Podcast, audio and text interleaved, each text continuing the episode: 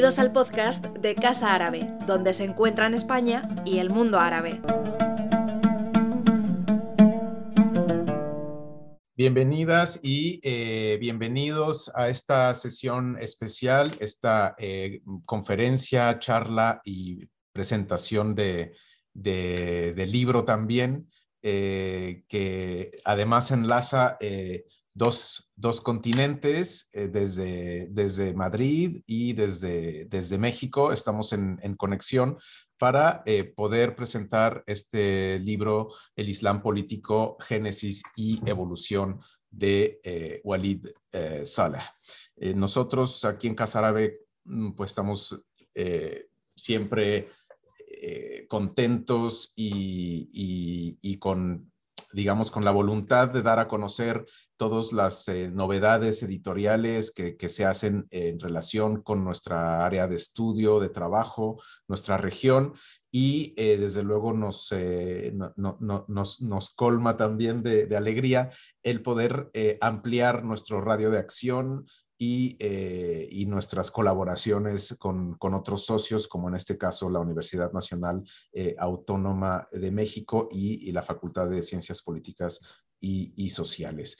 Eh, vamos a, entrar en, materia dentro de breve, simplemente pues hablar de por qué este Islam político figura recurrentemente en nuestras actividades Hace escasas semanas tuvimos uno de nuestros ciclos de aula árabe universitaria en el cual justamente participó eh, eh, Walid junto con eh, Stéphane Lacroix, académico francés que conoce también muy bien el tema. Y la idea es, claro, dada la preponderancia o el papel que, tan, tan importante que tiene el Islam el islamismo o el islam político en este siglo XXI y sobre todo que figura eh, con mucha frecuencia en, los titulares de los principales eh, diarios, eh, en ocasiones de forma, por supuesto, alarmista, pero lo cierto es que corresponde también a, a, una realidad y es a ese incremento que ha habido en, en las últimas décadas de los movimientos islamistas en el norte de África y, Medio Oriente, pero también desde luego en, otras partes del mundo. Aquí tenemos eh, muy, eh, eh, muy en cuenta lo que sucede en el Sahel, por su cercanía con el Magreb, con África del Norte y a la vez con España, pero no se nos escapa tampoco por la importancia que tiene en las relaciones internacionales lo que ha sucedido en Afganistán recientemente con el, eh, el, regreso del movimiento talibán o un poco más lejos en, en, África Occidental, movimientos como, como Boko Haram, pues todo esto al final acaba influenciando eh, eh, este, este, mundo tan, tan globalizado, eh, acaban, acaban siendo tendencias que tienen posiblemente un origen en una parte geográfica del mundo, pero repercusiones en, en, otras, en otras que nos, que nos conciernen.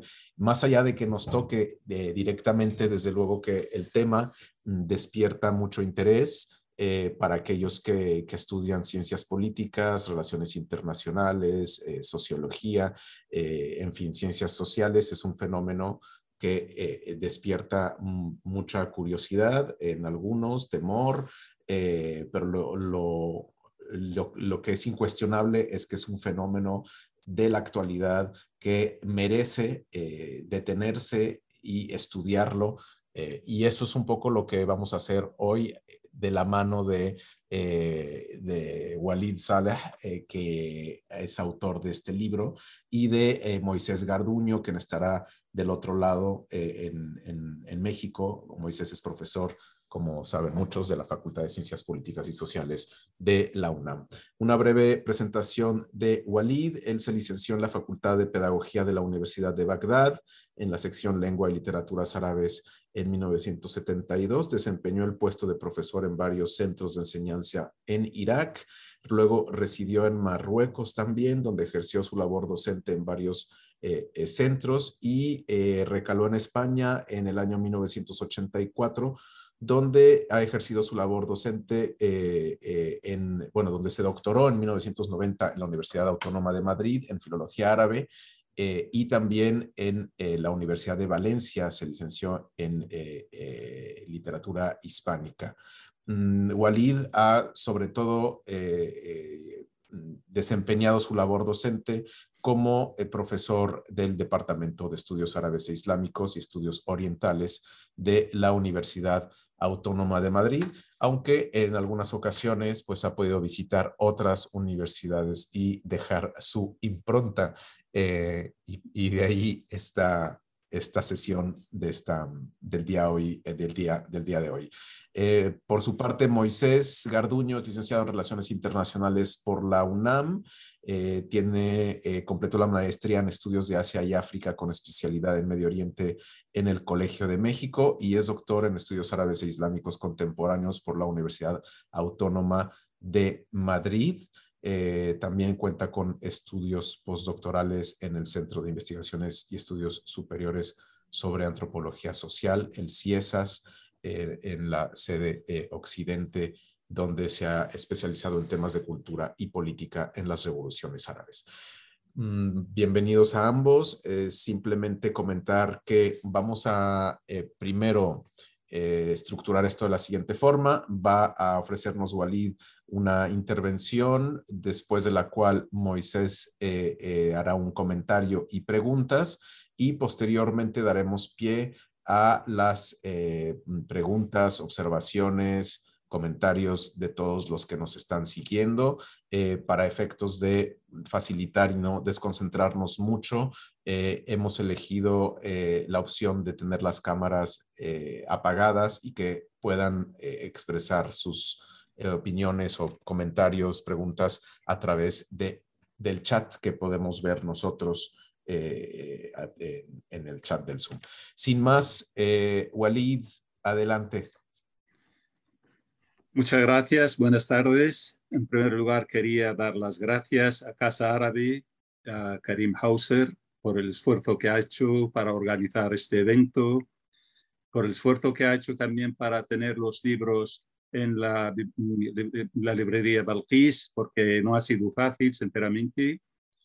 Y también quería dar las gracias a mis amigos, queridos amigos de la Universidad UNAM, el profesor eh, Moisés Garduño, Jaime Isla López, eh, Erika Aguilar, eh, Daniel y todos los demás que quizá no, no me acordaré de sus nombres en este momento.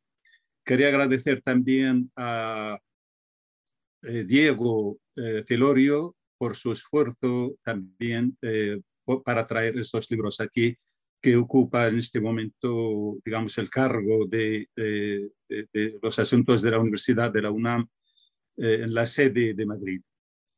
Bien, pues vamos a empezar en primer lugar hablando del término Islam político. En los últimos tiempos mm, se ha difundido de una forma bastante importante eh, en los medios de información, en los eh, medios eh, académicos, pero en realidad no todo el mundo está de acuerdo con el uso de este término, porque eh, consideran que es término una palabra inventada en Occidente. estoy hablando de algunos islamistas, como es el caso del Qaradawi, por ejemplo, o el Ghanouchi.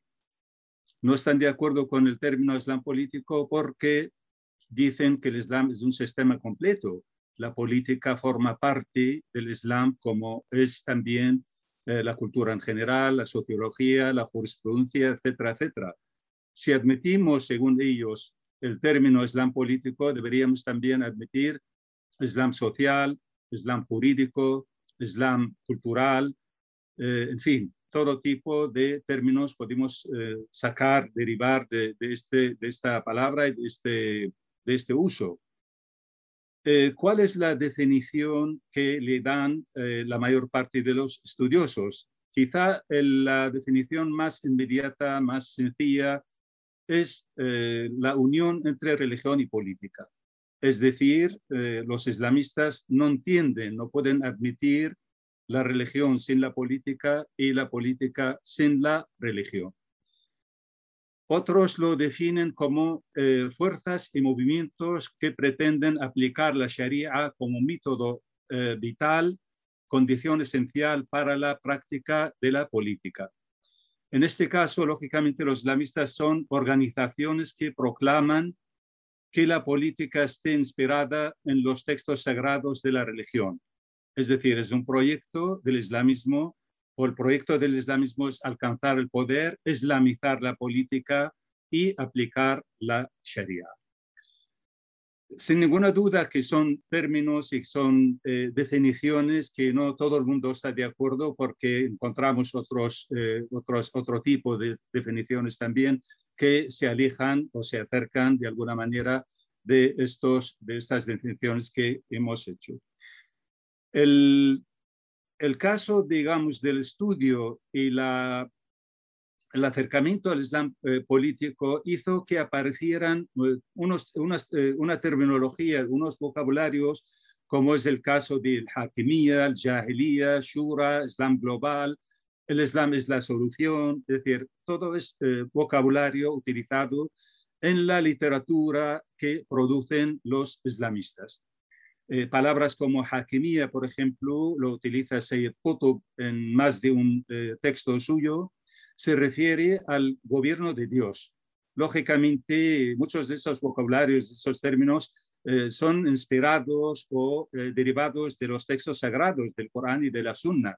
O la palabra jahiliya, por ejemplo.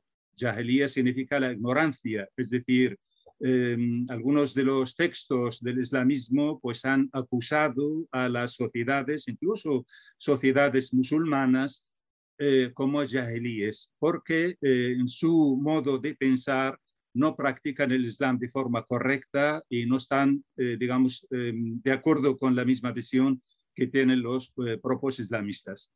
Eh, la palabra shura lo utilizan también con mucha frecuencia. Eh, lo mismo también aparece en el Corán. La palabra shura significa consenso, significa consulta.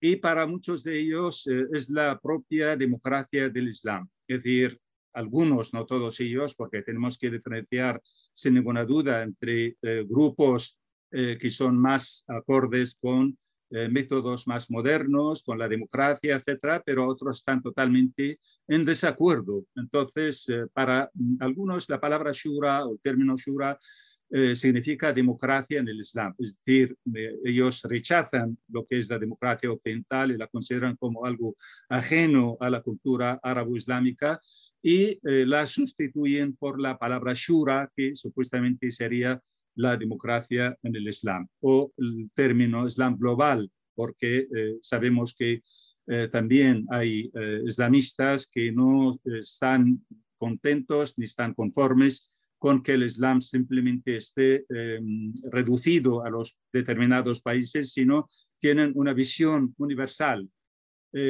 asimismo, cuando hablamos también del Islam o al-Hal, el Islam es la solución, que es el lema del grupo de los hermanos musulmanes. Este surgió en tiempos modernos, en realidad a raíz de una serie de fracasos que han tenido estos países desde el punto de vista eh, político.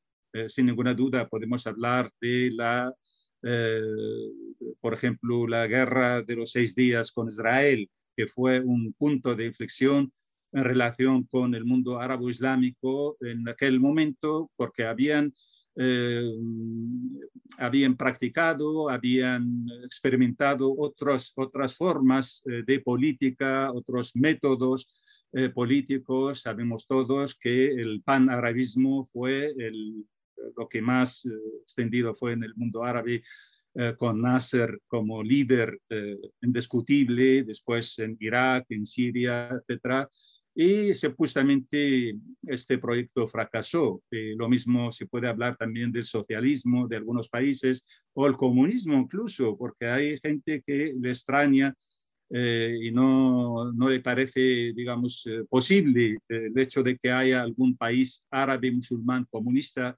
como lo fue Yemen del Sur. Yemen del Sur durante varias décadas, hasta el año 90, cuando se unió con Yemen del Norte, fue un, país comunista, es decir, aplicaron el comunismo tal y como se conoce en la ex Unión Soviética. Eh, todo esto eh, se considera como eh, algo fracasado, por lo tanto salieron con el lema el Islam es la solución, porque para muchos de ellos consideraban que solamente queda el Islam y su aplicación y la aplicación de la Sharia salvaría el mundo árabe islámico de su crisis esencial, su crisis política, su crisis económica, etcétera, etcétera.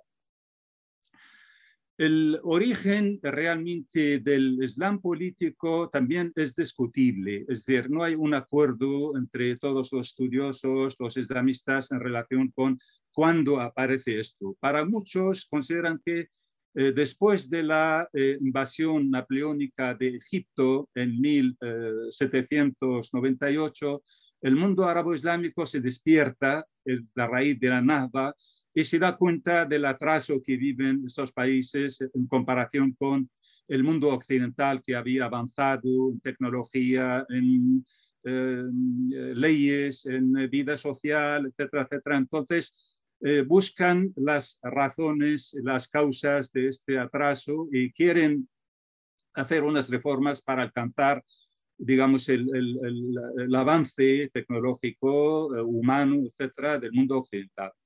Ahí se, mencionan las figuras siempre de Muhammad Abdu y Jamal al-Din Lafghani. Se, consideran como reformistas que querían en gran medida eh, beneficiarse de la experiencia occidental y aplicarla en el mundo islámico, en el mundo, eh, en el mundo árabe.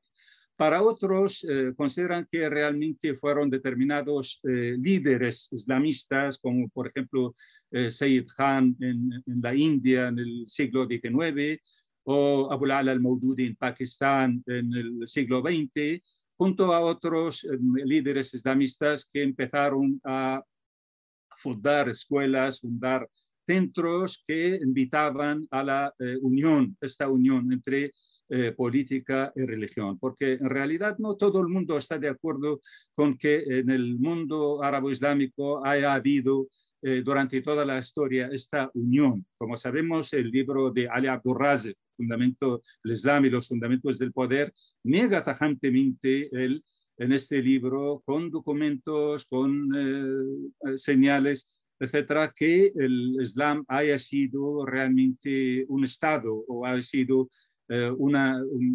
unido con la política de una forma total y absoluta, porque considera que nada más el, eh, eh, final, finaliza la época de los eh, cuatro califas ortodoxos, vienen los Umayyas y los Umayyas en realidad para él, Muawiyah ibn Abi Sufyan es un rey civil, no tiene nada que ver, es decir, instrumentaliza la religión, como lo han hecho otros muchos califas, muchos líderes, muchos emires, instrumentalizan la religión a, favor de la política, pero tienen poco que ver con eh, la realidad de las enseñanzas eh, del Islam. Pero eh, otros no ven esto, sino consideran que el Islam es Estado, el Islam es como, como lo que se ha repetido muchas veces, los tres desconocidos, el din, daula y dunya, es decir, religión, Estado y vida. un sistema político, un sistema de vida y un sistema un sistema absolutamente que tiene que ver con el Estado. Eh, todo esto eh, realmente eh, lo ven y lo defienden estos autores. Después aparece, que duda cabe, el grupo de los hermanos musulmanes a manos de Hassan el-Banna en el año 1928, que fue un momento importantísimo para estos movimientos. En primer lugar, obviamente tenían la intención de hacer una labor, aparte de basarse y fundamentarse en el Islam, pero eh, tenían quizá un proyecto social más que político, eh, porque su labor eh, se limitaba al principio a ayudar a los pobres, necesitados, huérfanos, viudas, etcétera. Habrían escuelas, hospitales, etcétera, pero en realidad poco a poco se empezaron a meterse en la política, como se sabe, y Hassan el-Banna asesinado en el año 1949. Después, le sigue Sayyid Qutb, eh, como segundo fundador del grupo de los hermanos musulmanes, eh, encarcelado en más de una ocasión y al final ejecutado por orden de Nasser en el año 1966.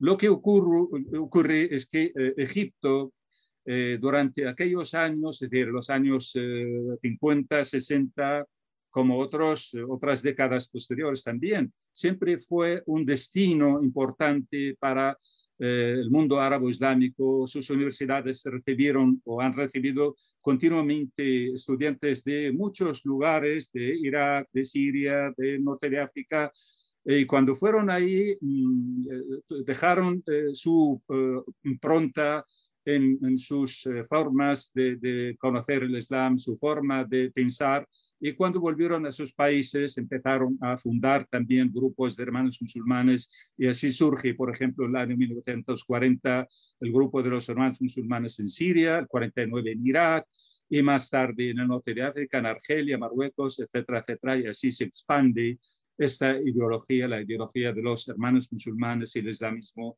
en todas estas, estas partes. En el año 1979 también es un, una fecha eh, emblemática con la eh, revolución islámica iraní. Eh, eso dio alas, sin duda, al islamismo, porque un país, aunque es de rama chií, pero en realidad nos, a veces nos confundimos cuando pensamos que el islamismo solamente tiene que ver con la rama suní, es decir, la rama chií eh, con su pensamiento de Wilayat el-Faqih, el gobierno del jurisconsulto, es prácticamente una copia de, lo que piensan los hermanos musulmanes. Es más, eh, Khomeini en su día, después de la revolución, tuvo muchísimo interés en la obra de eh, Hassan el-Banna y de los hermanos musulmanes en Egipto. Es decir, se fueron traducidos varios libros del islamismo, de Sayyid Qutb, del Banna, a la persa, a la lengua persa, para que eh, lo conocieran los líderes religiosos eh, chiíes, como es el caso de eh, Khomeini. Es decir, el, el, islamismo prácticamente es la misma ideología, la misma práctica, tanto en una rama como en la otra. Eh, se habla de islamizar y de, reislamizar, es decir, ¿qué diferencias hay entre estos dos términos? Porque continuamente escuchamos también la reislamización de las sociedades o la islamización eh, de la cultura, etcétera, etcétera. Decir, según los escritos, la literatura de los islamistas, islamizar es eh, cuando, por ejemplo, tenemos la cultura, la vestimenta, eh, la, sociedad, etcétera, quieren islamizarla, islamizar los eh, estudios, eh, por ejemplo, sociales, los, en fin, toda la, comida, el turismo, todo esto lo consideran como una parte esencial para que la sociedad esté dentro de estos parámetros. En cambio, el, término re-islamizar pues mm, se ciñe fundamentalmente a aquellas sociedades que son musulmanas, pero según la, visión islamista, que no están practicando el Islam de forma correcta. Es decir, hay que volver a islamizarlos mm, de una forma o de otra, que mm, se piensen y que actúen al igual que los eh, propios eh, hermanos musulmanes o los islamistas en las diferentes partes del eh, mundo árabe-islámico tenemos muchos líderes y muchas obras, a veces eh, somos, mm, estamos ausentes eh, de todo esto. Es decir, en realidad existen mucho, mucha información los medios de comunicación, etcétera, pero apenas eh, digamos a la obra, a las obras, a los libros, a la literatura que escriben, yo creo que es esencial, es fundamental para conocerlo.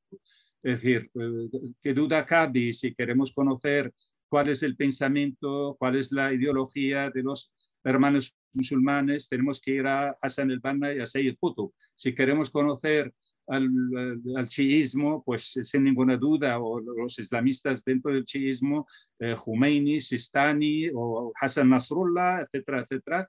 Y, bueno, pues eh, casualmente no son pocos. Eh, porque en todos los países encontramos, eh, países, me refiero países musulmanes, países árabes, encontramos un gran número de autores, de escritores que producen este tipo de textos.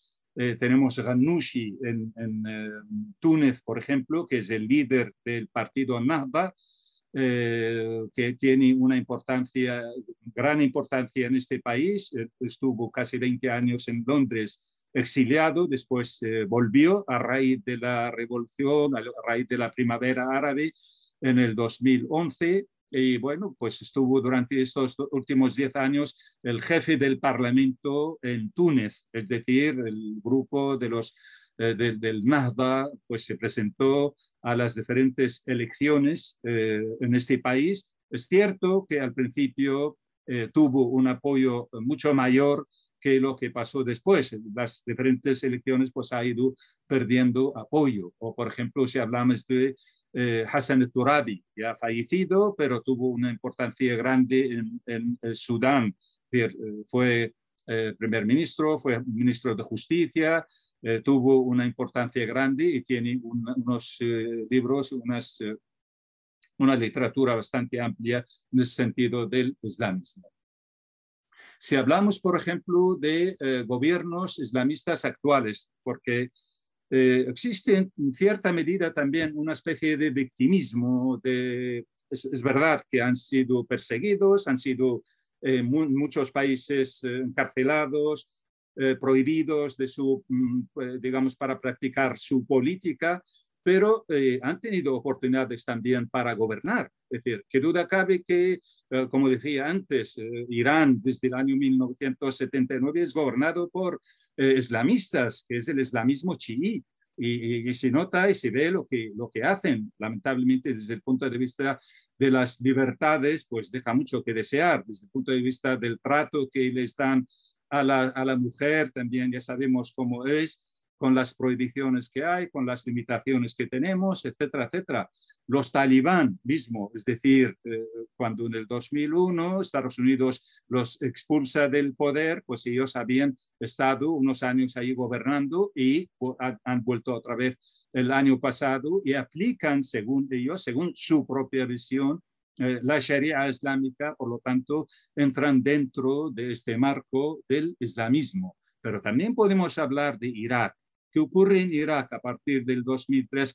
¿Quiénes son los que están gobernando en este país? Son eh, partidos políticos islamistas, es decir, eh, todos estos Muqtada Sadr Al-Hakim o eh, cualquiera de los otros líderes que están ahí, pues todos ellos pertenecen a partidos políticos. Hezbollah está presente en este país como está presente en el Líbano, está presente en Siria, está presente en Yemen. Los hutíes son apoyados por el Hezbollah y tienen sus milicias ahí en su apoyo. Eh, Sudán, por ejemplo, ha estado gobernado por el islamismo durante todo el tiempo, casi 20 años, durante el tiempo de eh, el Bashir, Omar el-Bashir, es decir, aplicando la Sharia también a su manera. Eh, y entonces, no, no es que no hayan podido, no hayan tenido oportunidad. En Egipto mismo, a raíz de la caída de Mubarak, pues Morsi, estuvo en el poder solamente un año, cierto, después vino la, el golpe de Estado que dio el Sisi y lo, eh, lo, expulsó del poder. Eh, lo mismo en Túnez, como decía antes, es decir, el jefe del Parlamento es un islamista y ha procurado en alguna medida hacer esta política dentro de lo que es el marco del islamismo. Turquía tenemos un gobierno que está basado en un partido eh, islamista también, que es la justicia y desarrollo. Eh, su líder es eh, Erdogan, que está intentando también volver en alguna medida a los valores del Islam. Ha, permitido, por ejemplo, el uso del hijab en las oficinas, en los lugares públicos, cosa que anteriormente estaba estaba prohibido, ha, puesto límites para el consumo de eh, alcohol, por ejemplo, las bebidas alcohólicas. Todo esto son eh, signos, eh, son formas, son exigencias del islamismo que conocemos, digamos, a través de la experiencia. han tenido, por lo tanto, oportunidad, pero también han, han tenido oportunidad después de la primavera árabe, como decía hace un momento en, Egipto, particularmente en Túnez, pero lamentablemente han desperdiciado estas oportunidades, no han sabido eh, explotarlas, no han sabido aprovecharlas del modo más correcto. Eh, por lo tanto, yo podría decir que el islamismo debe revisar realmente su proyecto, renunciar a algunas de sus exigencias y eh, admitir ciertas prácticas. Es decir, tenemos el tema de las libertades personales. Es eh, debería ser algo esencial para cualquier partido político, sea islamista o no, porque es algo que tiene que ver con eh, la privacidad de las personas, eh, pensando que la religión es algo privado, aunque mm, los islamistas no lo ven así, pero eh, no debería ser de otro modo realmente. El tema de la libertad de conciencia, es decir, por qué razón tiene que ser uno de un color diferente, digamos, concreto, determinado, una fe concreta. Uno no puede renunciar a su fe, por ejemplo, porque sabemos que existen leyes, normas que lo prohíben, que lo castigan, etc.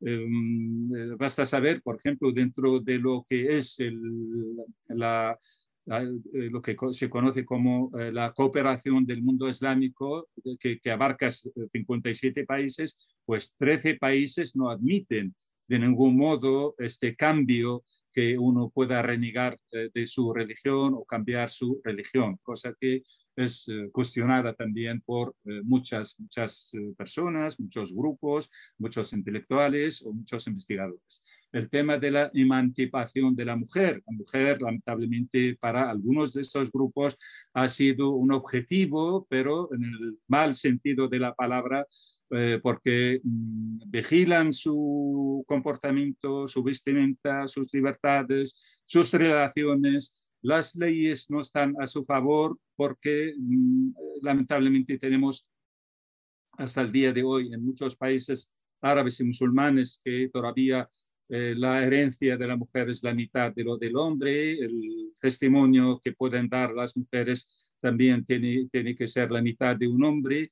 Eh, en fin, todo esto tiene, habría que revisarlo, habría que, eh, digamos, ver cómo se puede eh, cambiar y lo mismo eh, el tema de, las, de los derechos de las minorías. Es, decir, es verdad que el Islam en muchos momentos eh, ha sido una religión absolutamente igualitaria en, el sentido del trato que ha dado a, los, a las minorías, sus, tanto minorías religiosas como étnicas, etcétera, pero esta no es la idea generalizada para todos los islamistas. Es decir, algunos ven que eh, alguna minoría, alguna eh, pertenencia, sobre todo desde el punto de vista de la fe, eh, no, no debería ser del mismo. Es decir, mm, muchos de la, muchas de las constituciones, por ejemplo, ponen en, su, en, sus cláusulas que el presidente tiene que ser musulmán, sabiendo que en el mismo país, por ejemplo, existen cristianos, existen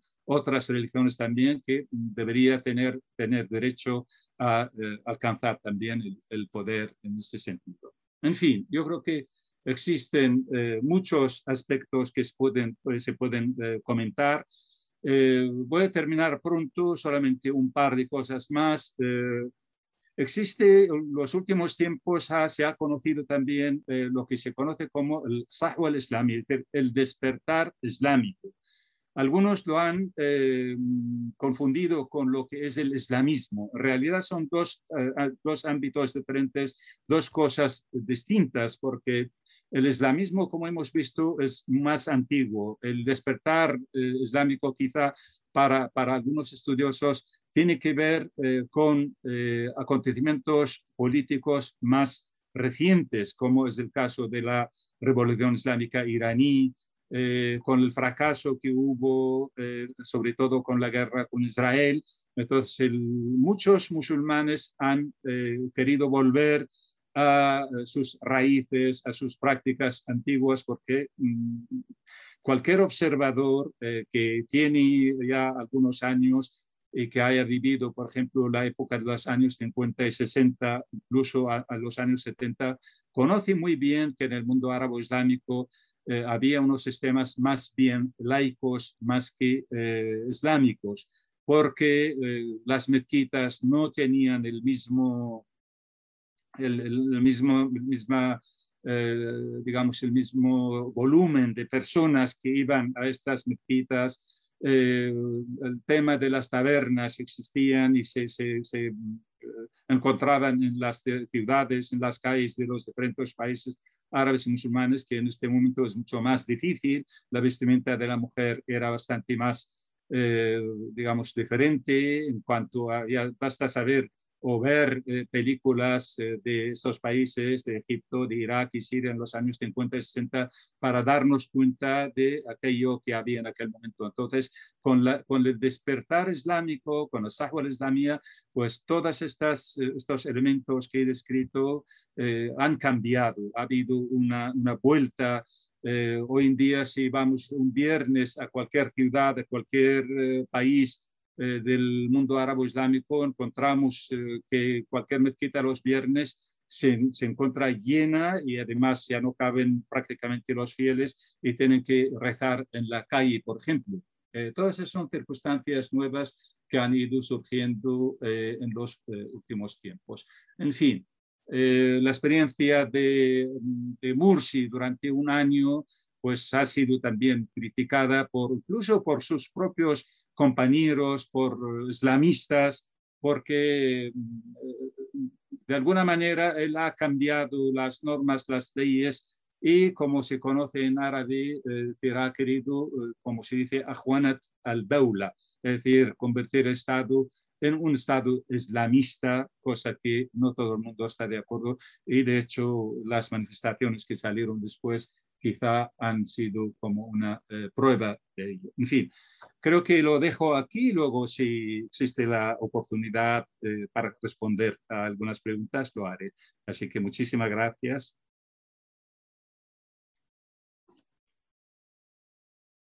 Muchas gracias, eh, mi querido Walid. voy a tomar la palabra ahora, después de la presentación que nos ha hecho nuestro amable amigo Karim Hauser. Este, la verdad, lo que venía Walid hablando durante todo, toda la exposición, pues venía contestando las preguntas que tenía preparadas en el sentido de la definición, en el sentido de la historia, en el sentido del proceso y en el sentido de las conclusiones del texto, ¿no? Sin embargo, bueno, me voy a permitir leer un breve texto que preparé para la presentación y luego sobre la base de la exposición de Walid vamos a tratar de establecer un pequeño diálogo para beneplácito de nuestra audiencia, quien en su mayoría está conformada por estudiantes universitarios de la carrera de Relaciones Internacionales. Pues buenos días desde México, buenas tardes allá en Madrid. Y lo primero que tengo que hacer formalmente y de una manera muy honesta es un agradecimiento a Casa Árabe y en particular a Karim Hauser por el espacio, por la organización, la paciencia y sobre todo el esfuerzo que está haciendo por hacer esto posible para presentar este cuaderno de investigación del doctor Walid Saleh. Muchas gracias, Karim y Casare, de verdad, muchas gracias. Y pues obviamente también un agradecimiento, tal como lo hizo Walid en su presentación, a la sede de la UNAM en España, en particular a Diego Celorio y Adriana Suárez, que son los involucrados, así como eh, los departamentos de publicaciones respectivos allá en España, la, librería Albalquís y también acá en la Facultad de Ciencias Políticas y Sociales, toda la gente que esté involucrada en hacer posible la difusión editorial de este cuaderno de Walid.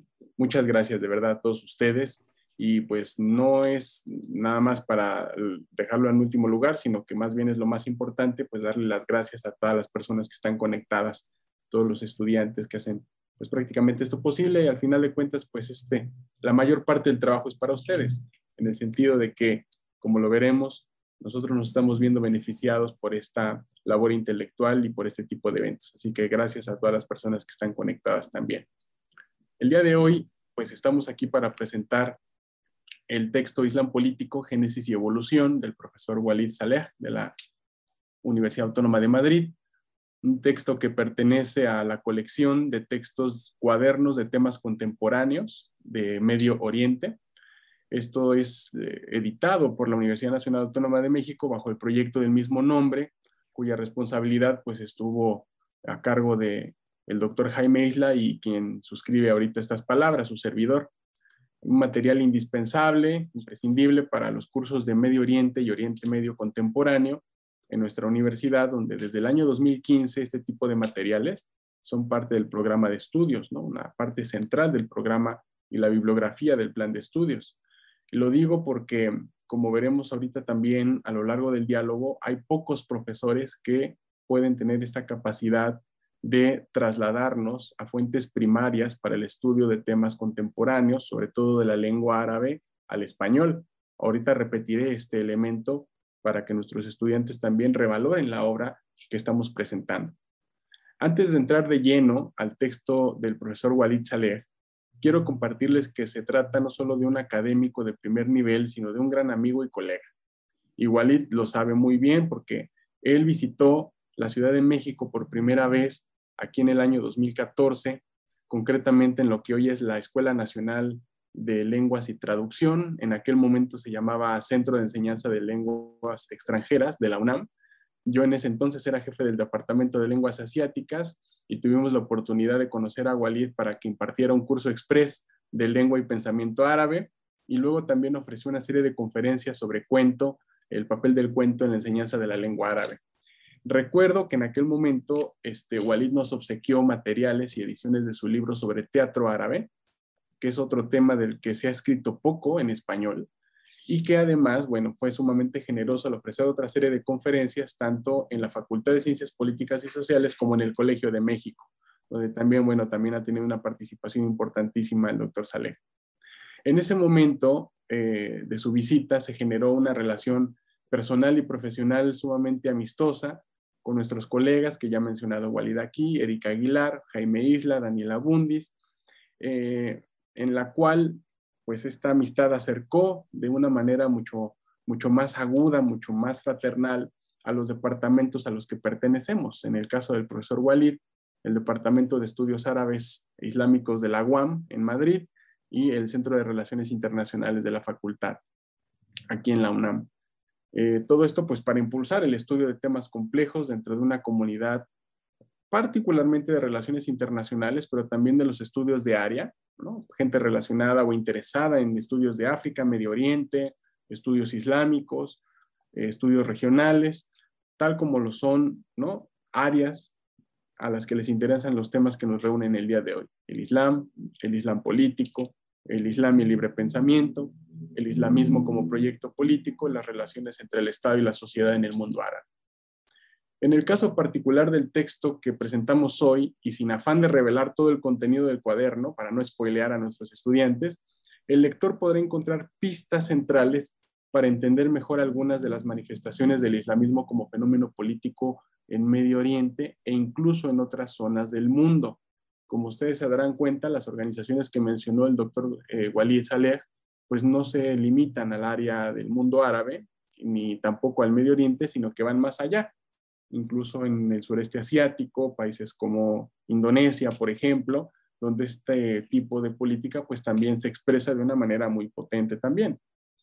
Una de las ventajas del texto que aquí tenemos es que se ofrecen, como les decía yo, fuentes primarias sin las cuales es francamente imposible estudiar seriamente este fenómeno. Se dice mucho, Karim lo mencionó en la entradilla de la exposición, se habla mucho de estos temas. Los medios de comunicación repiten en clips de dos o tres, eh, de 10, 20 segundos o dos o tres minutos, lo que una obra de este calibre que tenemos aquí, pues está trazando desde diferentes fuentes difíciles de encontrar y de traducir y más de interpretar. Por lo tanto, yo creo que una de las ventajas es esta, de tener en un texto fuentes de primera mano traducidas con las cuales es posible identificar el papel de estas corrientes de pensamiento y algo que también tiene el texto que he identificado yo, que es el perfil de sus líderes, el perfil de los líderes y, y el papel que desempeñan estos líderes o han desempeñado en la organización social, política y geopolítica del islamismo algo que hay que decirlo, ¿no? Pues en nuestro país, en México, es muy difícil de conseguir, no solamente por la barrera del idioma, ahora se estudia más árabe, como les decía, ahora tenemos más profesores de árabe, tenemos más centros donde se estudia árabe, pero además de la barrera del idioma, también es necesario leer estas fuentes en un contexto histórico en un contexto formativo para interpretar estas fuentes. ¿no? Eso sobre todo vendrá en el capítulo 3 del texto, cuando se hablen de fuentes importantísimas, sobre todo para el estudio de organizaciones como Al-Qaeda o Daesh, etc.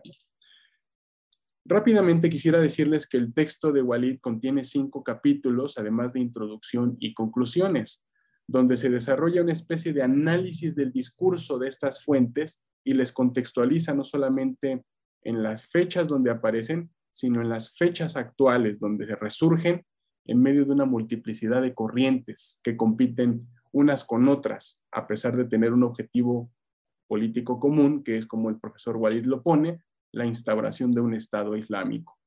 Esto será interesante porque algunos autores han hablado de choque de islamismos, de competencia de islamismos, en donde esta cuestión común como que se evapora para dar pie a esas pugnas políticas que son también propias del campo de la política, ¿no?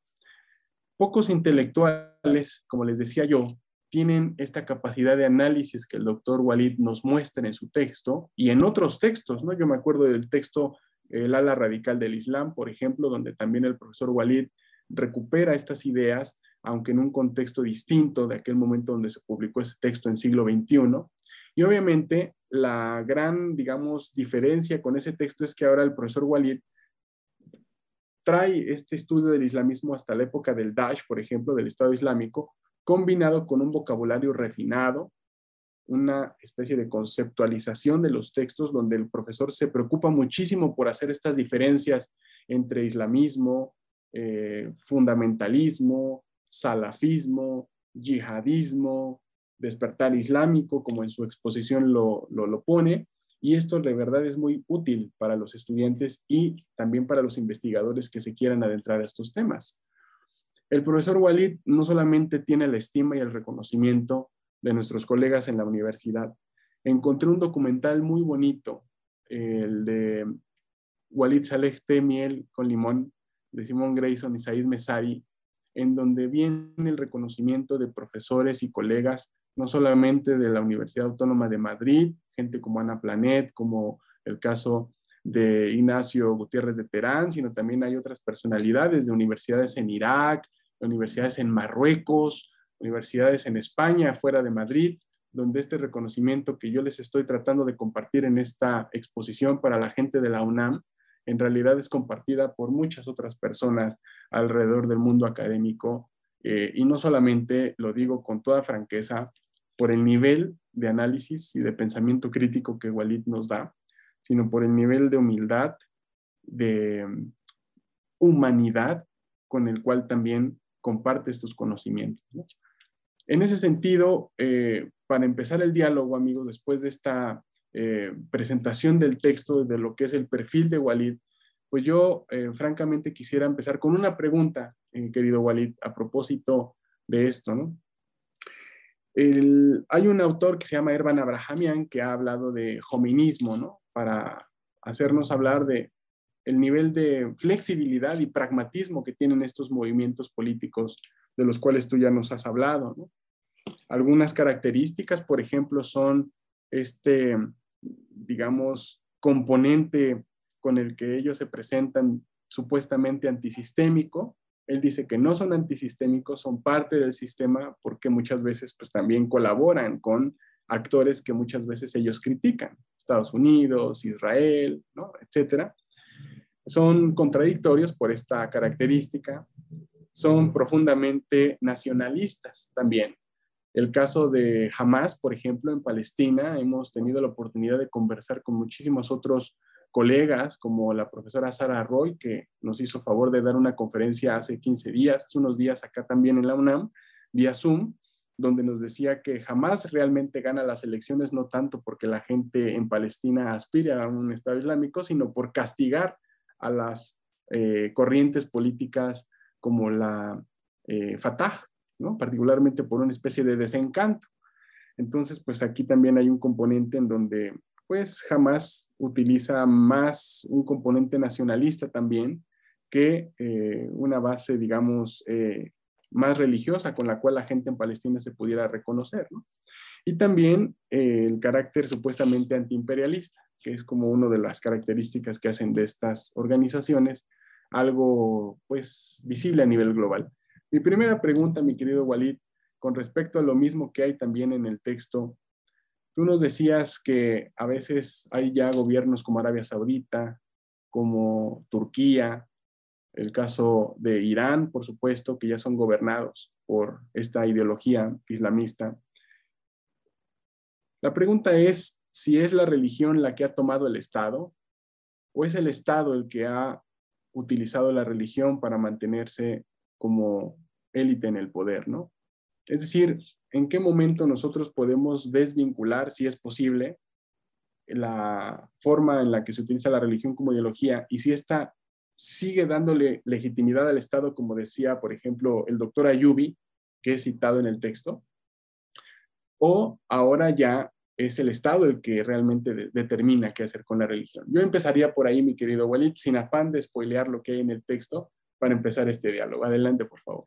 Bueno, pues muchísimas gracias, querido Moisés, por la presentación, por tus palabras, por tu aprecio, que es compartido sin ninguna duda. Que mi experiencia también en mis visitas a México han sido muy agradables. Yo me recuerdo, me acuerdo de todos los profesores eh, del departamento, vuestro departamento, con muchísimo cariño, con muchísimo aprecio y la verdad es que ha sido una experiencia muy enriquecedora para mí desde el punto de vista humano y académico, sin ninguna duda. Bien, contestando a tu pregunta, mi pensamiento, sinceramente, en relación con este tema, se acerca más a la postura de Ali Abdurrazak, es decir, el Islam y los fundamentos del poder. Creo que ha sido la religión eh, instrumentalizada durante muchísimos siglos por parte de los políticos. He mencionado antes que después de la muerte del profeta y los cuatro califas ortodoxos, eh, para la mayoría de los estudiosos consideran que eh, los umayyas ya mm, prácticamente dejan la religión un poco al margen, un poco olvidada, un poco eh, abandonada en alguna medida y se convierte en un rey civil. De hecho, tenemos experiencias, conocimientos de muchísimos califas a continuación, no solamente en tiempos de los, de los umayyas, sino en tiempos de los abbasíes, en tiempos de los, del Imperio Otomano, etcétera, que la religión se queda simplemente una, como una, una herramienta, un instrumento. Y en cuanto a los islamistas, como se sabe, como conocemos todos, no hay un único, eh, digamos, tipo de islamismo o clase de islamistas. Los islamistas también eh, se diferencian entre ellos eh, por, por, su pensamiento, por su actitud, por su mm, este, pragmatismo. Algunos son bastante prácticos, como ha sido, por ejemplo, recientemente con Ghanouchi. Ghanouchi en sus escritos a pesar de las contradicciones que tenemos en su actitud, en su comportamiento, pero en su actitud, perdón, en, su, mm, en sus libros, en sus textos, eh, por ejemplo, mm, a diferencia de otros, eh, él es capaz, es eh, posibilitado a convivir con la democracia occidental, cosa que otros, por ejemplo, no, no lo ven así, no lo admiten, no lo quieren. Eh, otros están absolutamente en, contra, es decir, eh, encuentras en sus libros, en sus textos, en su actitud un rechazo tajante. Eh, lo vemos en Sayyid Qutb, en los libros que he mencionado yo en el texto, en el libro, si es, por ejemplo, Ayman al-Zawahiri o Abu Abdullah al-Muhajir, totalmente están en contra y acusan tanto, es decir, ya no solamente para ellos los, em, los, los, fieles de otras fes, de otras religiones, son infieles para ellos, sino los propios eh, cercanos musulmanes que viven con ellos, que están eh, al lado de ellos, que son vecinos de ellos, para ellos son infieles también. Es decir, esta práctica ha sido bastante, bastante habitual para este grupo, lo que se conoce también en la terminología de los estudiosos como el Islam yihadista. Eh, no sé si es un término muy, eh, muy correcto, muy aceptable, pero eh, realmente se utiliza muchísimo. Entonces, en esta versión, lógicamente, rechazan absolutamente todo lo que significa eh, el, admitir, el aceptar eh, la práctica política eh, dentro de un sistema plural, dentro de un sistema que no aplique fundamentalmente la Sharia, porque al fin y al cabo el, islam tradicional o el islamismo tradicional, mejor dicho, tiene fundamentalmente algunas bases, algunos conceptos que no, no pueden renunciar a ello. Es decir, la aplicación de la Sharia, por un lado, y la instauración de un Estado Islámico, porque para la aplicación de la Sharia hace falta una autoridad. Esta autoridad debe ser un Estado. Entonces, el Estado Islámico es algo esencial, es fundamental. Tiene que haber mm, en el país un Estado basado en el Islam, fundamentalmente eh, que admita las enseñanzas del Islam con el fin de poder aplicar. La otra manera es imposible, es decir, admitir eh, que haya un sistema laico eh, en el cual puedan participar ellos eh, es imposible, porque de hecho el término islam político justo es lo contrario que se pueda entender de la laicidad. La laicidad es la separación de Estado de la religión, a diferencia de lo que es el islamismo, que es totalmente la unión entre los dos ámbitos. No sé si he contestado, querido Moisés. Claro que sí, querido, claro que sí, hay una relación intrínseca entre el Estado. Es como una herramienta donde se, se utilizan mutuamente ambos líderes. Al final de cuentas, tanto los líderes islamistas como los líderes que están en el Estado son eh, personas. Entonces, en ese sentido, las relaciones sociales es lo que hace, ¿no? Según entiendo yo aquí ahora con lo que dice Walid, instrumentalizar lo que hay a, eh, alrededor como recursos para mantenerse como líderes en el poder, ¿no? Y esto me lleva a una pregunta segunda, mi querido Walid, donde en el texto decías, y cito lo siguiente, es bien interesante esto. Nos equivoca, esto pasa en la página 28. Nos equivocamos si pensamos que este fenómeno, el del islamismo, es exclusivamente un producto de la pobreza. Ciertamente hay líderes como Bin Laden, que fueron personas acaudaladas, ¿no? Al igual que personas como Ayman al-Zawahiri, que era médico, muy conocido, o eh, Nodal Hassan, por ejemplo, entre otras personas que han tenido mucho dinero y que han abrazado esta ideología para implementar las cosas que han dicho estos, estos textos en los que se basan. Walid, ¿podrías profundizar más en esta idea? Nosotros hemos tenido esta eh, tendencia de visibilizar al islamismo como un producto exclusivamente socioeconómico, pero los grandes líderes exactamente han tenido, han estado fuera de este circuito de la pobreza y más bien se han comportado como cualquier otro líder político populista que eh, habla de la pobreza, pero para, obviamente, utilizarla a su favor. ¿Podrías profundizar más sobre esto, Walid? Sí, sí, podemos mm, dar más ejemplos. Es decir, eh, cuando pensamos, por ejemplo, en el grupo de los hermanos musulmanes, que es el germen de la, o, la, matriz eh, del, grupo, de los grupos islamistas que nacieron después, como el Jama'a al-Islamiyya, como por ejemplo Jama'at Takfir o el Hijra o eh, otros en los otros países musulmanes, todos ellos en realidad no eran ni mucho menos pobres. Sabemos que entre los hermanos musulmanes que de los primeros tiempos e incluso hasta la actualidad hay médicos, hay eh, ingenieros, hay gente, eh, empresarios. Eh, todos ellos mm, han sido líderes, pensadores, miembros de estos grupos. Ahora bien, en lo que se refiere a los que utilizan la violencia, como es el caso del Qaeda, como es el caso del, eh, del Estado Islámico, eh, sin duda que algunos, eh, algunas personas paradas, sin recursos, etcétera, se han juntado con, con, el Estado Islámico, con el Qaeda, para ganarse la vida. Pero en realidad no tenían ellos, ni mucho menos, una ideología eh, desarrollada ni profunda.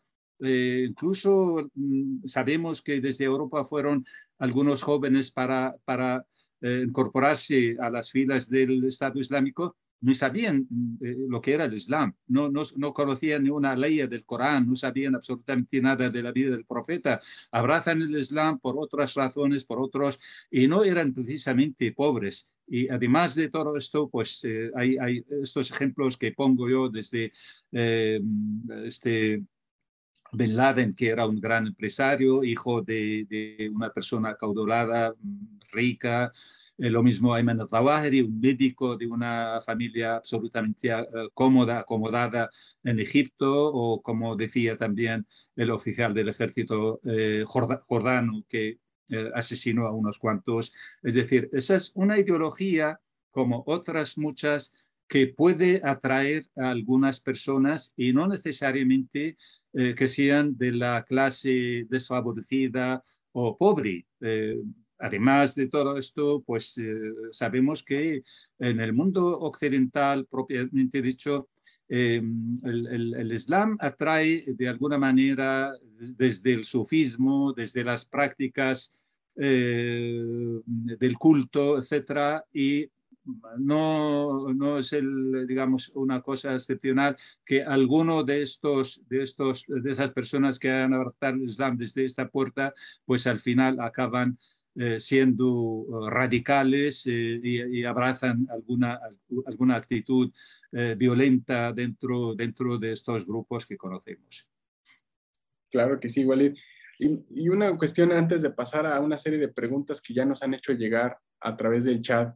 Walid, mientras voy preparándolas, yo quería preguntar lo siguiente. Cada vez que hay elecciones, eh, bueno, nosotros sabemos que el islamismo desempeñó un papel muy importante en contra de movimientos, eh, digamos, como el colonialismo, por ejemplo, ¿no? Este, un, papel importantísimo como resistencia ante las potencias, particularmente en los años en los que tú comentas donde surgió la hermandad musulmana. Em, Ahora después, ya en la etapa postcolonial, la mayor parte de estos movimientos se atrincheraron, algunos en forma de partido político, muchos otros de manera clandestina. Pero sucede que cuando hay elecciones, no siempre, pero cada vez que hay elecciones en la mayoría de los países de mayoría musulmana, estas organizaciones islamistas, cuando son institucionalizadas dentro de ese Estado que les permite participar, suelen ganar esas elecciones. Bueno, tenemos el caso del Frente Islámico en Argelia, uno de los primeros casos, el caso ya mencionado de Hamas, o el hecho de haber sido ya considerados hasta gobiernos, como el Partido de la Justicia y el Desarrollo en Turquía. En tu lectura, Walid, querido, ¿a qué se debe esto? Que a pesar de que algunos critican algunos parámetros o mecanismos democráticos como las elecciones, paradójicamente se valen de ellas para llegar al poder y lo, y lo hacen de una manera importante. Tal fue el caso de eh, al-Sisi en Egipto. Sí, querido Musa. Eh, tú lo has dicho antes, el caso de Hamas. Es decir, hay muchos eh, que apoyan a Hamas no es porque estén de acuerdo con la ideología de este grupo, sino más bien para castigar a los enemigos, castigar a los oponentes de este movimiento, de este movimiento político social. Ocurre en muchísimos lugares, en muchísimos países también. Eh, si tenemos en cuenta, por ejemplo, el caso de Argelia. En Argelia sabemos eh, todos que en los años 90, cuando el FIS em, ganó las elecciones y fue eh, al final, digamos, anuladas las elecciones en las que ganó, había muchísima gente que utilizaron aquellas elecciones, utilizaron a los propios islamistas para cambiar la situación, una situación de falta de libertades, falta de trabajo, falta de eh, medios de vida para muchos de ellos. El paro había alcanzado unos límites eh, preocupantes en el país y todo esto realmente han, han, sido las causas eh, directas y quizá las más importantes. No significa que no haya otras personas que sean eh, que estén eh, totalmente convencidas de esta ideología. También lo hay, pero yo creo que no son mayoría, porque la mayor parte de la gente que suelen estar detrás de esto, y la, la prueba está en que cuando ganan las elecciones, van perdiéndolas en las siguientes, porque esperan de ellos eh, otras actitudes, otras eh, situaciones, pero lo que, lo que ven no es esto lo que quieren en realidad. Yo antes he mencionado el caso del Ganushi. El grupo de Nahda en el 2014 gana 89 escaños. En el 2019 ganan solamente 52. Es decir, imagínate la diferencia, es casi la mitad de lo que habían ganado la primera vez. Lo mismo pasó con el gobierno islamista de Marruecos. Recientemente, el año pasado, solamente sacaron 12 escaños de los más de 100 escaños que tenían en el Parlamento eh, el, partido de Benkirán. Es decir, estamos hablando de, em, este, justicia y desarrollo eh, de, de Benkirán. Eh, le pasó lo mismo. Es decir, esa es la realidad de la mayoría de los países, perdón, de los grupos islamistas que reciben el apoyo de sectores sociales, de grupos, de individuos, pero no necesariamente todo el mundo esté de acuerdo totalmente con. El caso de Hamas, por ejemplo, yo no sé si además contesto a una de las preguntas que hace el profesor Daniel eh, Abudis, Abundis eh, en relación con Hamas, eh, yo conozco también, quizá, no sé si la profesora os ha comentado las circunstancias que viven muchas personas, especialmente eh, la mujer. Eh, hay, realmente denuncias, hay malestar por parte de las mujeres que viven ahí en eh, Gaza, particularmente con Hamas en cuanto a las limitaciones de las libertades, las, los controles que sufren, etcétera, etcétera. Y yo no creo que mm, estén muy de acuerdo estos sectores de las sociedades con la política de grupos como Hamas Mm, seguramente están de acuerdo con que esté en contra del grupo de Fatah de eh, Mahmoud Abbas, porque no les parece bien su actitud, no les parece bien su, política y cómo pueden castigarlo. Pero el castigo principal que quieren eh, practicar es contra Israel. Eso es en primer lugar. El enemigo más, eh, más, más eh, importante para, tanto para Hamas como para Fatah es Israel, sin ninguna duda. Y desde luego, Hamas es el que de alguna manera ha podido hacerle más daño a Israel que el grupo de Fatah. Entonces, por esta razón, también encuentra más apoyo eh, que, que, el grupo, por ejemplo, de, de Fatah. Muchas gracias, Walid. Sí, claro, ganan elecciones, pero también las pierden también van, comportándose como cualquier actor político. Interesante. Voy a mencionar aquí ahora algunas preguntas que nos han hecho llegar, eh, un poco para seguir adelante con este interesante diálogo, Walid. Eh, voy a retomar la parte final de la pregunta de Daniel y luego voy a seguir con otras. ¿Cuáles son algunas notas para entender el futuro a mediano y a largo plazo de Hamas?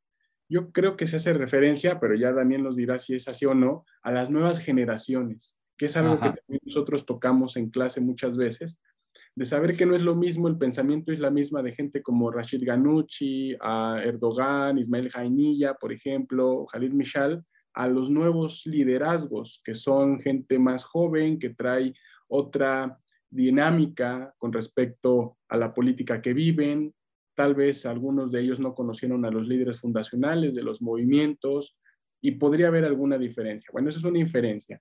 Posteriormente, Roberto Patiño, a quien le agradecemos también que esté aquí conectado con nosotros, nos saluda y nos pregunta, desde tu perspectiva, Walid, eh, ¿cuál es el futuro de las políticas euromediterráneas? Es así una pregunta muy general. Eugenia eh, también nos pregunta, eh, dice que quisiera saber si la actual migración musulmana masiva a Europa se traducirá en una mayor difusión y aceptación del fundamentalismo, como actualmente ocurre en Suecia, nos dice Eugenia. Y finalmente, Erika Aguilar nos dice, nuestra querida Erika, pese a la instrumentalización que estos grupos o movimientos hacen de la religión, esta sigue siendo parte de su narrativa. Y en este sentido, ¿Cómo lidian con el avance imparable del ateísmo en los países de mayoría musulmana? Bueno, estas son las preguntas que tenemos hasta el momento, querido Walid. Muchas gracias. Adelante. Sí.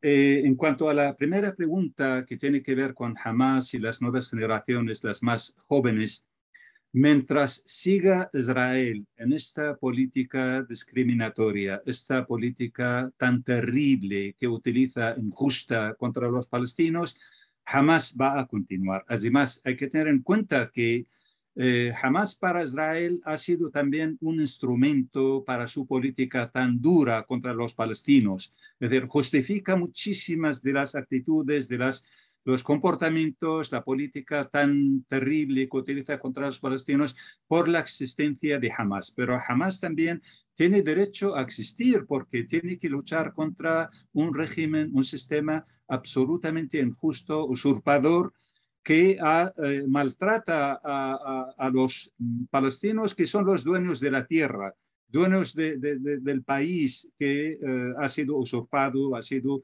ocupado por, eh, como sabemos, el sionismo, lamentablemente. Entonces, en, el año 2006, Israel apoyó a Hamas, como sabemos, en las elecciones, cuando ganó las elecciones en aquel año, porque mm, lo necesita pero a la vez sabemos que los palestinos también necesitan eh, grupos que luchen en contra de la política israelí. Eh, por lo tanto, yo creo que el Hamas va a continuar mientras exista esta política tan terrible que, eh, que siga Israel contra los palestinos, que continúe con usurpar tierras, con construir asentamientos en los diferentes eh, lugares, territorios palestinos, pues eh, si no es Hamas, tiene que aparecer otro nuevo Hamas. Es decir, esta es una necesidad histórica que no, no cabe ninguna duda que tiene que continuar. En cuanto al tema del futuro del Mediterráneo, las políticas del Mediterráneo, yo creo que mm, eh, no soy adivino, pero viendo las cosas tal y como están, eh, no soy sinceramente muy optimista en relación con las circunstancias que tenemos, porque nuestro mundo, como se ve, eh, es un mundo que eh, deja mucho más margen a la, economía, mucho más margen a los intereses económicos, políticos, más que lo que tiene que ver con la democracia, con lo humano, etc. hay una, una diferencia importante entre el mundo mm, tecnológico, tecnológicamente avanzado, que es el mundo occidental, los países europeos, Estados Unidos, y lo que son los países árabes y musulmanes, el sur del Mediterráneo, desde diferentes puntos de vista, es decir, desde el punto de vista económico, desde el punto de vista eh, mm, eh, político, social, etcétera, etcétera. Y no existe una una colaboración suficiente en ese sentido para que haya una igualdad, una, eh, una, una, especie de equilibrio entre las dos partes. Además, eh, en esos países, como estamos viendo y como conocemos después de la primavera árabe, mucha gente pensaba que iba a haber un cambio positivo para los países del sur del Mediterráneo, para los países árabes y musulmanes, pero en realidad lo que vino quizá, quizá es peor de lo que había. Yo mm, pongo el ejemplo de Irak, por ejemplo. En su momento el, sistema político de Saddam Hussein era cruel, era terrible, pero lo que vino después es muchísimo peor. Eh, incluso los mm, enemigos más aférrimos de Saddam Hussein y del gobierno del Baath ahora eh, echan de menos a aquellos tiempos eh, de Saddam porque lo que ha venido es, eh, duramente, terriblemente peor eh, desde el punto de vista de la seguridad, hay asesinatos, secuestros, la corrupción política, la corrupción económica han desaparecido, han desaparecido, se han robado del país más de 800 mil millones de dólares desde el año 2003 hasta la actualidad. Es decir, los líderes políticos que se han instalado en el poder en Irak, eh, muchos de ellos se han comprado en Egipto, en Emiratos Árabes, en Londres, en París, eh, complejos completos, complejos turísticos enteros, eh, hoteles, edificios, calles enteras prácticamente en Londres en París tienen. Y todo esto a costa del pueblo iraquí que se ha empobrecido terriblemente y bueno, pues el sistema dictatorial eh, se, ha, sustituido por otro sistema quizá eh, mucho peor. Es decir, las dictaduras no han aparecido. ¿Qué ocurre, por ejemplo, en, eh, Siria? es decir, con el, gobierno del Assad. ¿Qué ocurre en el Líbano? Hezbollah es el que gobierna por detrás en realidad, porque sin su consentimiento no hay presidente del gobierno, no hay primer ministro. Eso lo hemos comprobado y lo hemos visto en más de una ocasión. La tercera pregunta hacía referencia a la migración y el fundamentalismo. Eh, es una pena, es una lástima ver este, esta circunstancia también, que es verdad, pero no lo tenemos que confundir con los millones de musulmanes o de origen musulmán que se encuentran en países europeos, en países en Estados Unidos, por ejemplo, que viven eh, absolutamente de forma pacífica. Esta es la, la, historia de la no integración de los árabes y los musulmanes no es cierta, no es verdad. Es, el caso de algunos, de minorías, porque la inmensa mayoría se integran y viven perfectamente con los sistemas occidentales, con la democracia occidental, pero siempre existen eh, excepciones, es decir, existe, hay eh, casos que tenemos eh, que se abrazan al, fundamentalismo, se hacen absolutamente mm, eh, ingobernables eh, en, en, Occidente. Y sí que han, han, habido casos, por ejemplo, en Bélgica, eh, donde se han revelado contra la policía, contra el orden público, han hecho unos guetos, etcétera.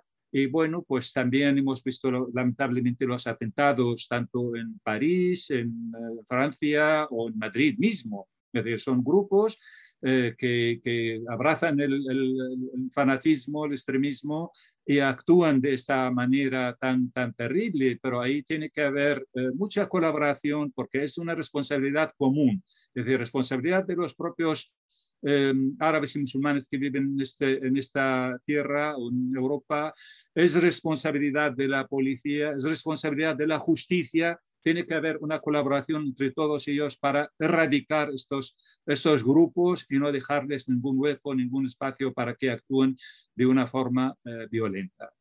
Y la última pregunta que hacía mi querida amiga eh, Erika, relación con la eh, religión y su relación con el ateísmo.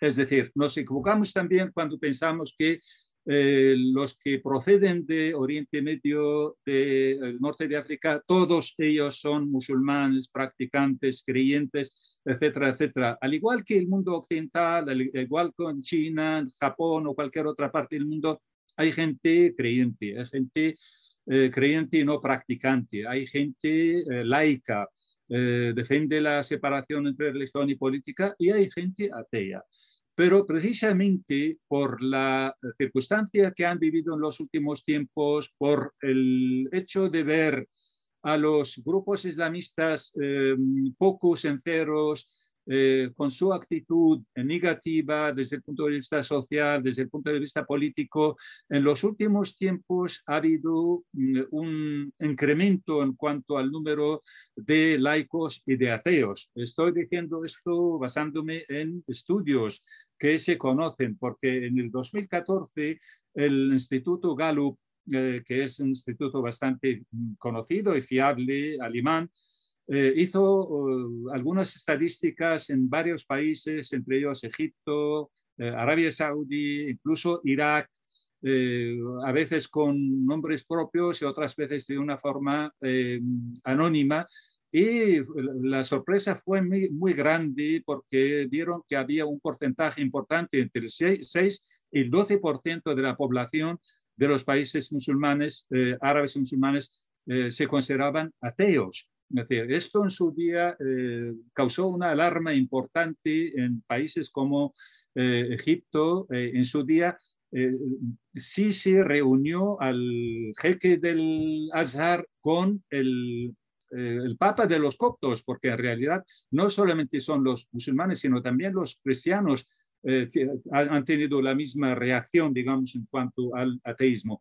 Y eh, hicieron unas campañas para frenar este fenómeno. Pasó lo mismo también en Arabia Saudí, que es el caso todavía más, más difícil más complicado, porque de forma anónima habían entrevistado a mucha gente y habían encontrado esta circunstancia. Creo que eh, mirar eh, las redes sociales hoy en día y ver los jóvenes cómo piensan, cómo opinan, cómo escriben, cómo cuentan, Y creo que este fenómeno está muy extendido, muy extendido, especialmente en el sector de los jóvenes. Por lo tanto, no es una cosa ajena a este mundo. Y de hecho, por ejemplo, en Túnez, eh, la primera vez que se hace una asociación de ateos, eh, durante mucho tiempo han estado eh, intentando legalizarla, pero el gobierno no le estaba autorización, pero al final, creo que fue en el 2018 o 19 por ahí, eh, fueron autorizadas, eh, esta, autorizada esta organización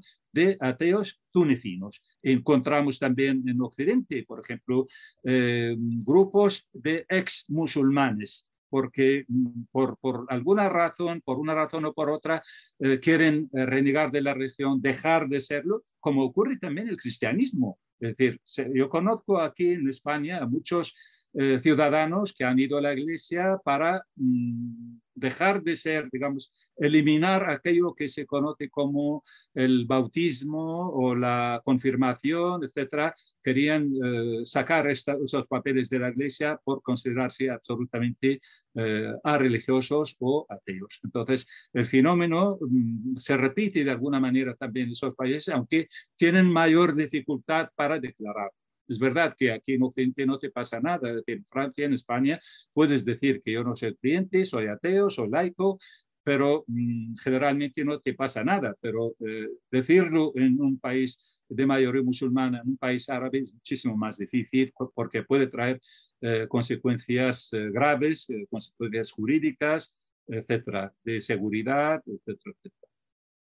Gracias, Walid. Bueno, en aras el tiempo se está acabando, pero quiero ver si todavía hay oportunidad para un último comentario, querido Walid, sobre casos específicos que hemos estudiado juntos eh, desde prácticamente hace una década, como es el caso del partido marroquí, eh, la del Walektizán, que se han visto como algunas diferencias con respecto a estos movimientos islamistas como los que hemos mencionado, ¿no? Como el Nahda o como Hamas, etcétera. ¿Qué comentario nos podrías dar a propósito después de casi una década de haber visto emerger este actor político, el Adl Walektizán? Sí, el Adl Hassan, querido amigo eh, Moisés, eh, es un grupo curioso dentro de los eh, grupos islamistas porque de los pocos que de antemano en su literatura eh, no niegan el uso o la posibilidad del uso de la violencia para llegar al poder. Es decir, no admiten este aspecto porque ellos son pacíficos, aunque mm, su ideología no se diferencia del resto, porque en realidad eh, si lees, por ejemplo, los textos del Sheikh Hassin, el fundador del grupo ya fallecido, encuentras que él eh, defiende la, eh, desde, desde el primer libro, digamos, que, que, publicó, defiende la instauración del Estado Islámico. No entiende que el Estado no sea islámico y la aplicación de la Sharia es esencial, es irrenunciable para él. Es decir, en ese sentido, eh, él no se diferencia de los hermanos musulmanes o de Hezbollah o de cualquier otro grupo que hemos mencionado anteriormente. Pero desde el otro punto de vista, eh, es verdad también, por ejemplo, en Turquía para alcanzar el poder no han usado la violencia, eso hay que reconocerlo. Lo mismo el grupo de um, Adala Otanmia en Marruecos tampoco han sido violentos para llegar al poder. Todos ellos han utilizado mecanismos y vías pacíficas conocidas como la pluralidad política, el sistema eh, democrático para poder alcanzarlo.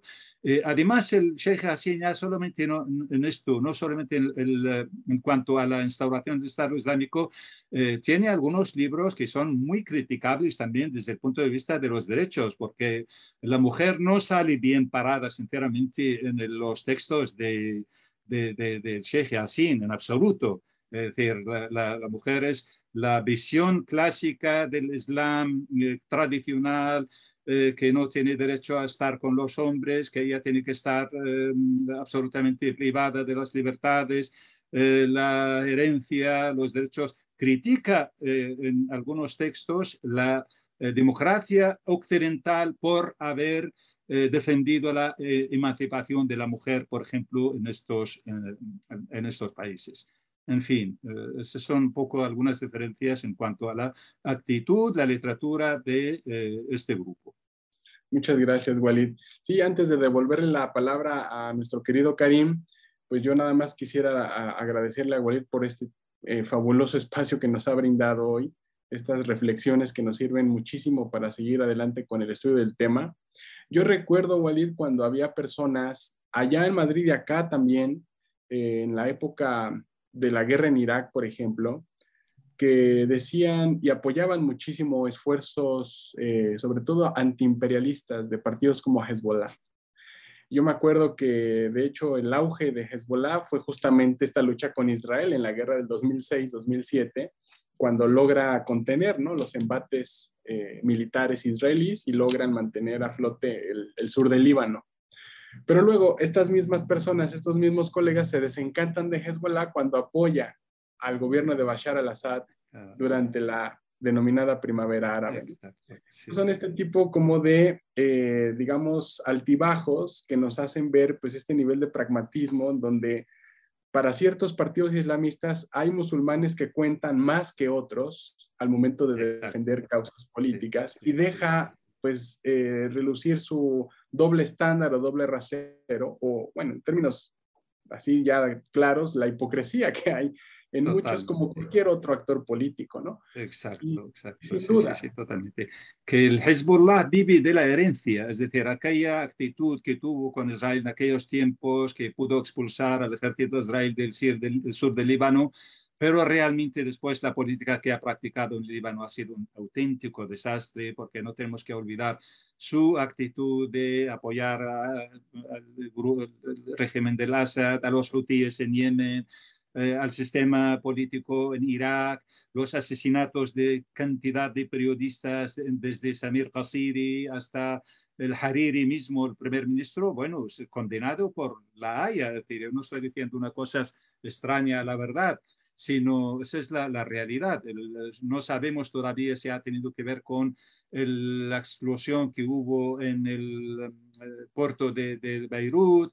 Es decir, todo esto son temas que está cuestionado eh, Hezbollah en, su actitud, en su forma, y, ellos reconocen públicamente que reciben sus sueldos, sus armas de Irán. Eso lo ha dicho Hassan Nasrallah en la televisión eh, propia suya, el Manar, lo reconoció públicamente, sin duda. Oh, Walid, pues no me queda más que reiterar la invitación a nuestros queridos estudiantes, nuestra querida audiencia, de adquirir el texto eh, Islam, Auge y Evolución del doctor Walid Saleh. En el caso de la Facultad de Ciencias Políticas y Sociales, recordamos que todavía es necesario hacer cita al correo suscripciones arroba políticas.unam.mx. Repito, suscripciones arroba políticas.unam.mx. Pero en el caso de España, Afortunadamente y gracias a los esfuerzos de Karim, de Casa Árabe, de la Librería Albequis y obviamente de la sede de la UNAM en México, hay algunos eh, números disponibles, por lo cual estaríamos invitándolos a adquirir el texto y no me quedaría más que eh, abrazar a lo lejos a Walid, a Karim y a toda la gente que hizo posible esto, a ustedes también, nuestra querida audiencia, para eh, seguir adelante con nuestras actividades el día de hoy. Bueno, ya es noche, pero evidentemente ha sido fantástico este diálogo que nos han dado la oportunidad de tener con Walid. Gracias, querido amigo. Aquí, obviamente, y aprovecho sus últimos minutos para reiterar, tienes las puertas abiertas. Siempre lo digo porque además eh, tú eres ahora un amigo, un, gran colega solidario y esto no me voy a cansar de repetirlo nunca, Walid. Lo sabes, lo sabe Erika que está aquí, Daniel, que nos han acompañado, colegas tuyos acá en la universidad, Jaime, que debe estar conectado por allí. Y bueno, eh, esperemos que después de la pandemia nos podamos volver a ver lo más pronto posible, porque esto claro que nos ha interrumpido, pero no nos ha detenido para seguir adelante con este tipo de estudios y otros que seguramente están en puerta, querido. Muchas gracias. Le devuelvo la palabra a mi querido Karim Hauser. Muchas gracias, eh, eh, Moisés Garduño, por, por tus palabras y por conducir también esta, esta sesión. Eh, dedicada al, libro, al libro de Walid Saleh. Como bien has dicho, eh, está disponible, llegó eh, hace mm, escasas horas, casi tres días, a la biblioteca, a la librería Valquís. y desde luego con, con, el gran esfuerzo de, de Diego Celorio y del Centro de Estudios Mexicanos aquí, en la sede de la UNAM en España. eh, a quien agradecemos mucho eh, también el, el, que hayan hecho este, este esfuerzo para tener con, con nosotros el, el, libro ya.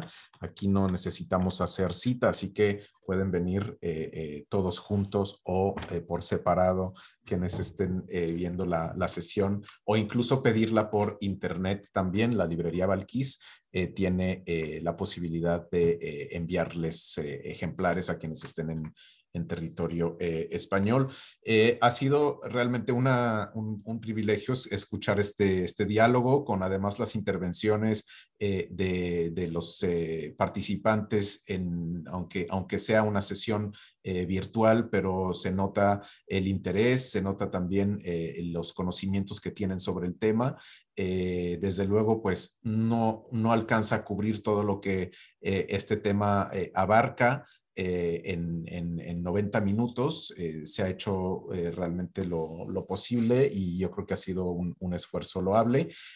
yo creo que de todo, mm, mm, destaco sobre todo del, del título de Walid, en la palabra evolución, ¿no? O sea, está muy bien entender de dónde salen estos, estos eh, grupos, estos eh, distintos islamismos o isla, islames políticos, eh, pero sobre todo creo que es más apropiado, más interesante, más fino poder registrar todos los matices que registran con, con su, su interacción justamente con su entorno. Eh, porque como bien hemos dicho, no es lo mismo eh, jamás en el 2006 que jamás en el 2022, lo mismo con Hezbollah, es decir, son, son eh, em, partidos, organizaciones que finalmente interactúan, son, podríamos decir, casi organismos, ¿no? Que interactúan en, en, ese, en ese medio ambiente que es muy complejo y lleno de contradicciones, ¿no? Cuando uno piensa en, conflictos recientes como el de Siria o en Irak, eh, vemos cómo eh, estas, estas alianzas líquidas eh, muchas veces arrojan, como dicen compañeros de cama, completamente extraños y que no hubiéramos imaginado que pudieran serlo.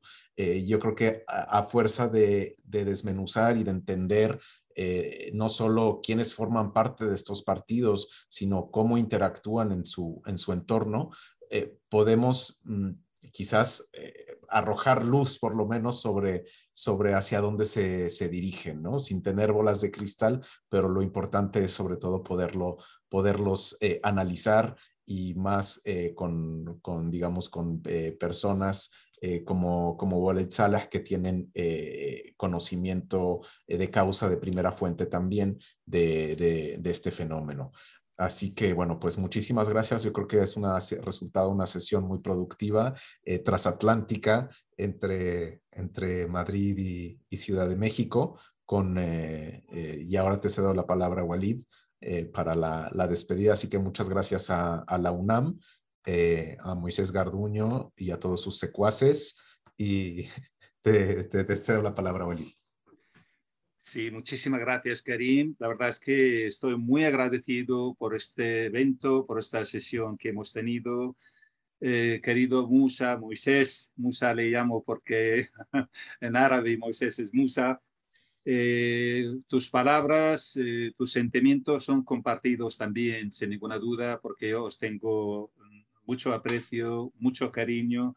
Siempre me he sentido eh, bien recibido, apoyado por todos vosotros. Y de hecho, el, haberme incluido en el proyecto de investigación que habéis tenido, cuyo producto es el libro este, junto a otros muchos libros, eh, es un acto de generosidad que hay que reconocer. Y también quería dar las gracias a todas estas personas que han estado conectadas eh, con nosotros eh, a las personas que han preguntado, que se han interesado para, para escucharnos. Y quería dar las gracias también a Ruth de Casa Árabe por eh, Alejandro y Ruth, los dos que han habilitado el medio este del Zoom para poder eh, conectarnos. Así que muchísimas gracias. Muchas gracias, Kerim. Un placer y estará esta, este, esta emisión disponible también en el canal de YouTube de Casa Árabe eh, próximamente para que la puedan reenviar y volver a consultar. Y bueno, pues sin más, eh, nos despedimos. Hasta la próxima eh, y gracias a todos.